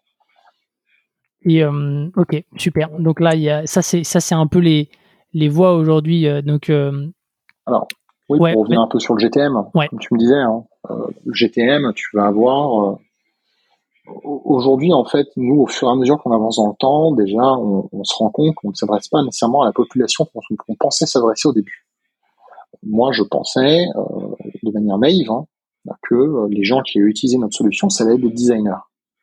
Ça allait être des designers majoritairement qui, euh, en fait, ont envie de juste se débarrasser des tâches répétitives qu'ils ont dans leur taf, qui veulent gagner du temps et se concentrer sur la partie créa pour éviter de s'emmerder sur la partie variation, où comme ça, ils créent une fois leur template, ils donnent à l'équipe marketing ou sales, et eux, après, ils se débrouillent.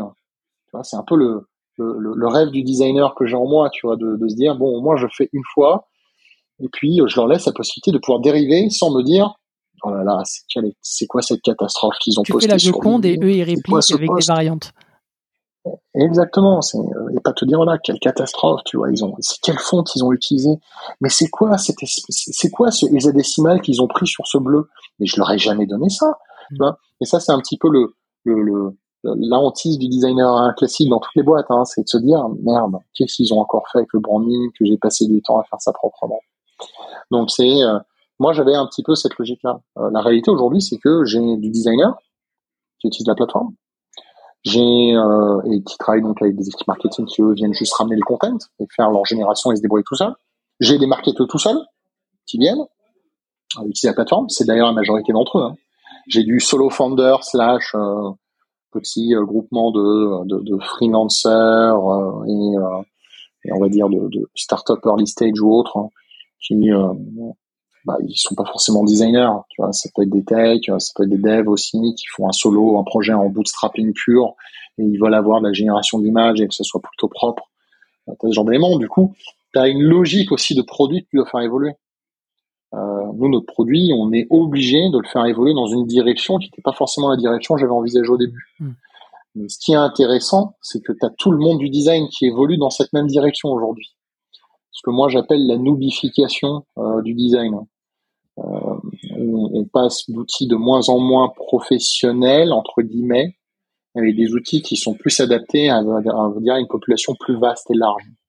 C'est, on va dire, le succès de Canva en qui euh, qui empiète et dépeint sur le reste de l'écosystème design. Hmm. Où euh, il faut que tout le monde puisse être un designer.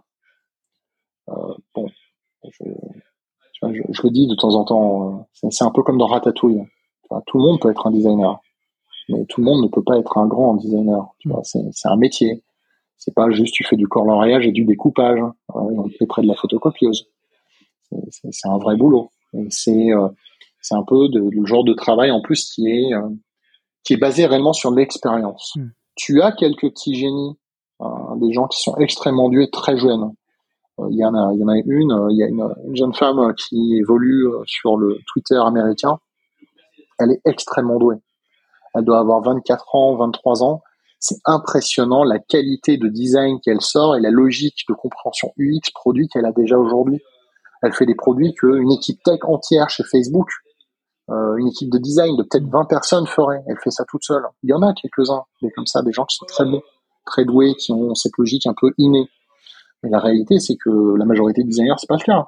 C'est des années d'expérience de j'ai appris que si je faisais ce genre d'éléments-là, euh, ça ne fonctionnait pas, que les résultats que je vais avoir d'un point de vue euh, justement bah, sur avec l'équipe marketing, sur euh, la, la, on va dire la captation des utilisateurs pour la boîte dans laquelle tu travailles hein, ou les projets sur lesquels tu bosses ne va pas fonctionner.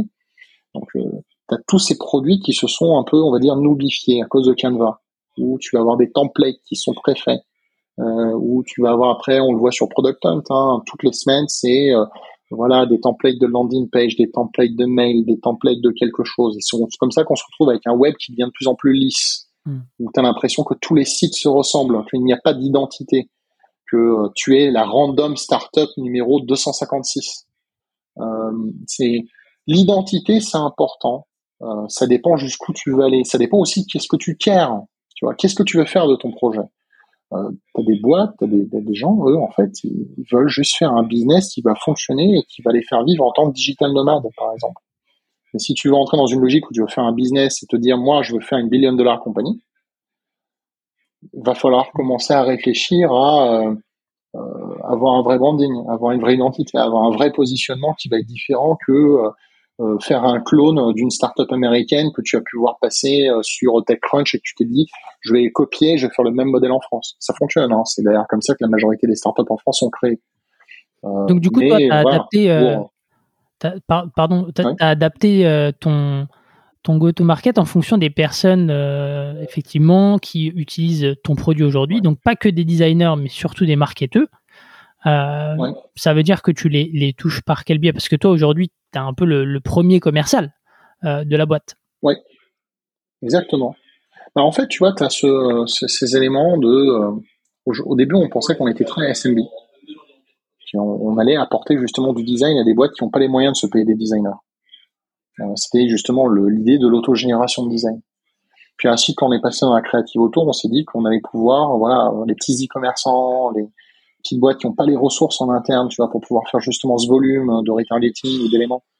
Puis au fur et à mesure qu'on avance dans le temps, en fait, on se rend compte que non, en fait, la majorité de nos clients, c'est des, euh, c'est des business qui sont déjà, en, on va dire, en plus dans le mid que dans le small, et euh, qui tendent plus vers le enterprise que autre chose. Mm. Donc, euh, des équipes de 500 personnes ou plus, une équipe design de 15 personnes, qui doivent faire beaucoup de visuels en très grand volume, avec des stratégies marketing sur euh, pas un pays, mais 15, euh, 20. Euh, en ce moment, je suis en train de parler avec un lead, ils ont 48 pays hmm. à gérer. donc, tu, tu vois, tu es sur des volumes qui deviennent plus les mêmes.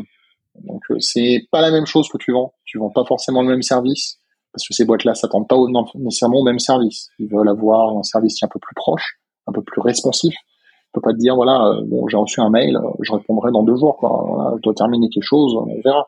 Non, c'est faut répondre maintenant. Euh, ils ont un problème et ils veulent aussi de, de, de la rapidité. Hmm. Euh, le, le, service euh, est important. Il y a plein de boîtes qui, qui négligent hein, cet aspect du service en se disant une fois que j'ai récupéré mon client, euh, il aura sa LTV, puis il finira par churn, et ça fait partie du cycle de vente de mon produit. Hmm. C'est une manière de penser une stratégie commerciale comme une autre. Enfin, j'ai pas de jugement derrière. Moi, personnellement, je pense que tu peux euh, améliorer ta rétention en ayant justement un service qui est aux petits oignons. Que euh, tu es quelqu'un qui soit dédié assez tôt, tu vois, pour répondre à tes besoins utilisateurs. Pour leur dire, voilà, euh, écouter leur feedback. Euh, c'est pas juste écouter quand les gens ils se plaignent. Mmh. C'est aller les voir. On a fait une update, là, qu'est-ce que t'en penses? C'est tu serais étonné du fait que les gens ils sont tout à fait aptes à, être participatifs dans le dans ton projet. Ils te payent tous les mois, tu vois, pour utiliser ton produit, mais ils feraient l'extra mile, tu vois, pour donner des feedbacks, te laisser un commentaire, euh, limite te donner les accès à, euh, tu vois, leur compte de Zapier, Integromat, tout ce que tu veux, tous les services ou autres, leur Shopify pour pouvoir que tu puisses voir un petit peu comment ils bossent et justement trouver des idées pour comment tu peux les aider. Donc c'est un peu cet aspect-là qu'il faut faut prendre en compte. Et moi, je, pense que ça fait partie de nos stratégies de, go-to-market. Hmm. Que euh, je, préfère, tu vois, avoir une base solide clientèle qui, sont satisfaits, qui sont contents de ce qu'ils ont sur la plateforme, et que quand ils ont des besoins, bah, on est capable de pouvoir l'insérer dans la roadmap, que dans une logique où je veux rentrer tous les clients du monde, mais avec une lightning, avec un churn, tu vois, qui intervient deux, trois mois après.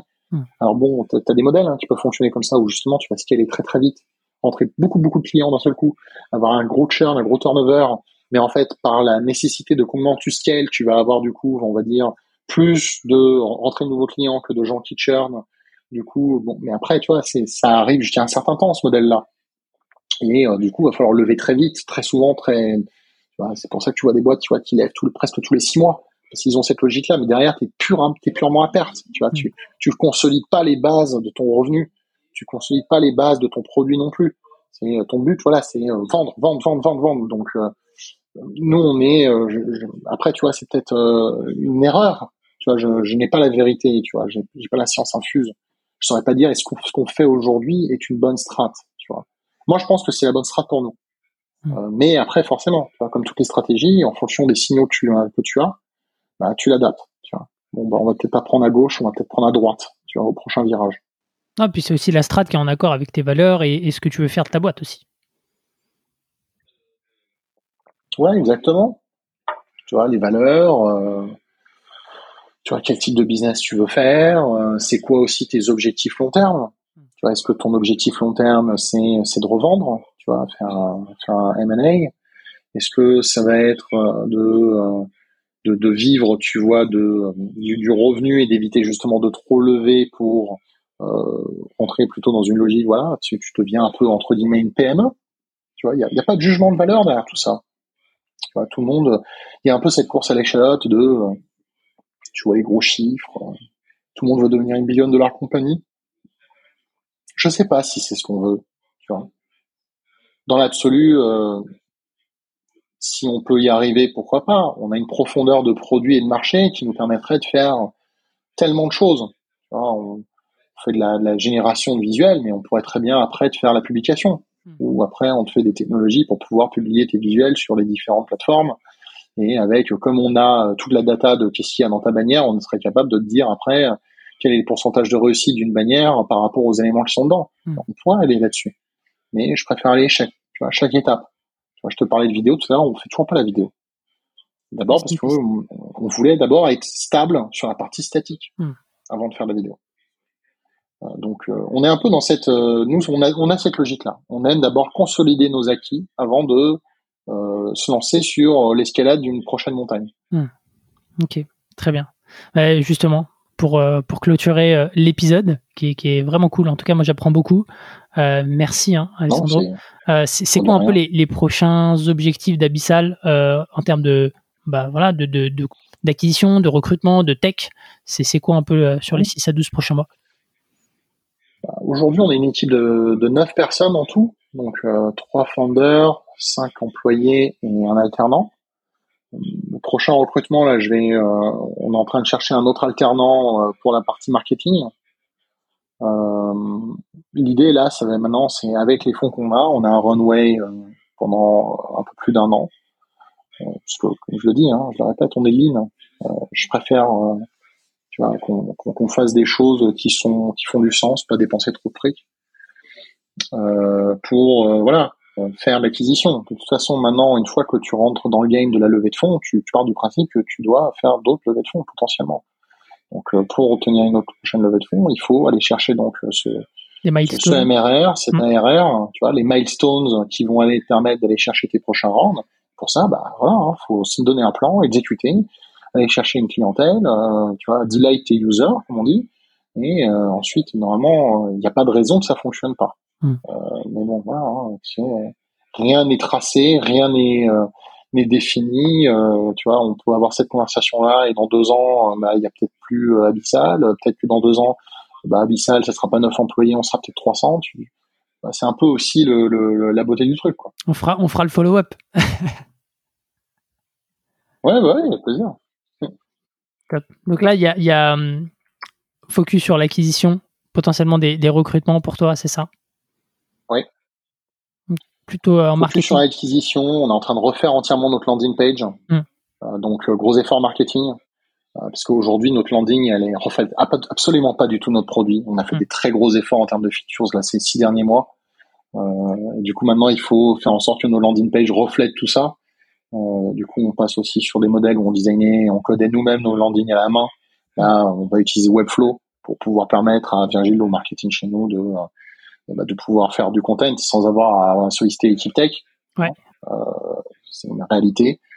Euh, ensuite, euh, une fois qu'on aura fait ça, on va faire une petite passe, tu vois, d'amélioration produit, parce qu'on reçoit pas mal de feedback, de feedback et de compréhension de nos produits là depuis quelques mois, pour refaire une itération de certains éléments, tu vois, améliorer puis voilà, ça va être content marketing, YouTube. Euh, on va essayer d'avoir une présence un peu plus poussée quand même sur les réseaux sociaux. Euh, euh, et, et, voilà quoi. C'est en apportant des solutions. Tu vois, je suis encore moi-même à la recherche de comment je me positionne. Hmm. Est-ce que je me positionne comme étant quelqu'un qui, qui, parce que j'ai quelques connaissances, tu vois, je, sur, sur certains sujets, d'autres sujets où je suis complètement oblivious, tu vois, j'ai un peu quelques ressentis, mais j'y connais rien. Euh, mais voilà, peut-être que je vais me mettre à parler un peu plus justement product design, MVP, euh, un peu plus, tu vois, gestion des projets avec une équipe technique et des designers. On va voir. On va voir comment je vais faire, je vais faire évoluer mon content sur LinkedIn. Top, top. On, va suivre ça avec attention. Euh, quelques petites questions du coup pour, pour clôturer l'épisode, Alessandro. Est-ce que tu peux me dire qu'est-ce qui est le plus dur aujourd'hui dans ton quotidien d'entrepreneur? Euh, il y a beaucoup de choses à faire. Euh, il y a beaucoup de choses auxquelles il faut penser. Euh, il y a toujours des surprises. Tu vois, je, je pense qu'on le dit pas assez aux gens. Euh, CEO, ton rôle, c'est de gérer les emmerdes. Tu vois, il va y avoir des emmerdes. S'il y en a pas, c'est que c'est pas normal. Hmm. Il y aura forcément des problèmes. Et ton but, c'est de gérer ces problèmes et de faire en sorte que euh, bah, ça impacte pas le reste de, tu vois, du business. Super intéressant. Euh, j'enchaîne avec euh, l'autre question. C'est quoi le meilleur conseil qu'on t'ait donné depuis, depuis que tu t'es lancé? Hmm. Savoir bien s'entourer. il revient souvent celui-là. ça peut, ça peut te hmm. coûter cher. Ça peut littéralement te coûter cher de mal t'entourer à certains moments. Si tu devais changer euh, une chose aujourd'hui dans, la jeune histoire d'Abyssal, ce serait quoi? Ouf, j'aurais commencé à faire mon personal branding plus tôt. Allez, c'est passé comme message. Euh, dernière question, euh, Alessandro. Est-ce que tu as un livre, une ressource à nous recommander? Oui, alors après, moi, tu vois, je suis, je suis pas très livre parce que, parce que j'aime pas lire, non, c'est parce qu'en fait, comme je le disais, mon, consomme plutôt, tu vois, du tuto, de l'article, mm. du, euh, du blog, euh, ce genre de choses-là.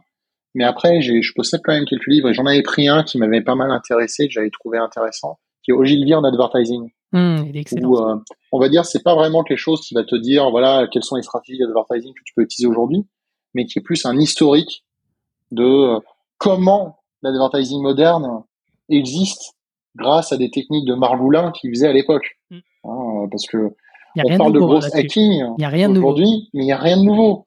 Les mecs, qui faisaient des choses qui sont, euh, voilà, c'est euh, tu vas à un endroit avec euh, ta nouvelle bagnole et tu fais un faux shooting photo pour faire croire aux gens qu'il y a un gros event. Mm. Sur l'époque, tu n'avais pas encore tous les médias sociaux et tous ces trucs-là. Donc, il y a des choses qui sont intéressantes. Tu vois, ce livre, tu le lis et tu dis, les mecs à l'époque, ils pensaient vraiment out of the box. Mm. Tu vois. Euh, aujourd'hui, bon, c'est très, voilà, tu fais ton marketing, il te faut LinkedIn, il te faut Instagram, il faut Facebook, et ensuite tu fais ci et puis ça. Des fois, tu vois, c'est en faisant justement des choses qui sont différentes hmm. que tu peux sortir du lot. Top, super ressource, je la mettrai en, description. En tout cas, merci beaucoup, euh, Alessandro, c'était vraiment top et euh, bah, bon courage pour pour, pour la suite, pour, pour tes recrutements, pour ton personal branding. et, et puis, on, on, se tient au courant pour, pour un follow-up. Bah, merci Eric.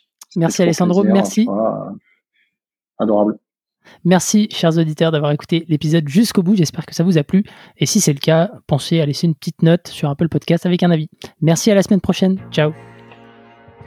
SAS Club, c'est terminé pour aujourd'hui. Enfin presque. Si vous avez retenu un ou deux conseils, techniques ou apprentissages, alors pensez à noter SAS Club 5 étoiles sur Apple Podcast avec un petit commentaire pour m'encourager. Et si vous êtes de la team pas de problème, partagez simplement un épisode qui vous a fait kiffer sur vos réseaux sociaux. C'est ce qui m'aide à gagner en visibilité et m'encourage à produire toujours plus d'épisodes. Enfin, si vous voulez collaborer avec un copywriter qui comprend les enjeux métier et business d'un SaaS, envoyez-moi un message sur LinkedIn, Eric Seclet, S-E-C-L-E-T. Encore merci et à la semaine prochaine.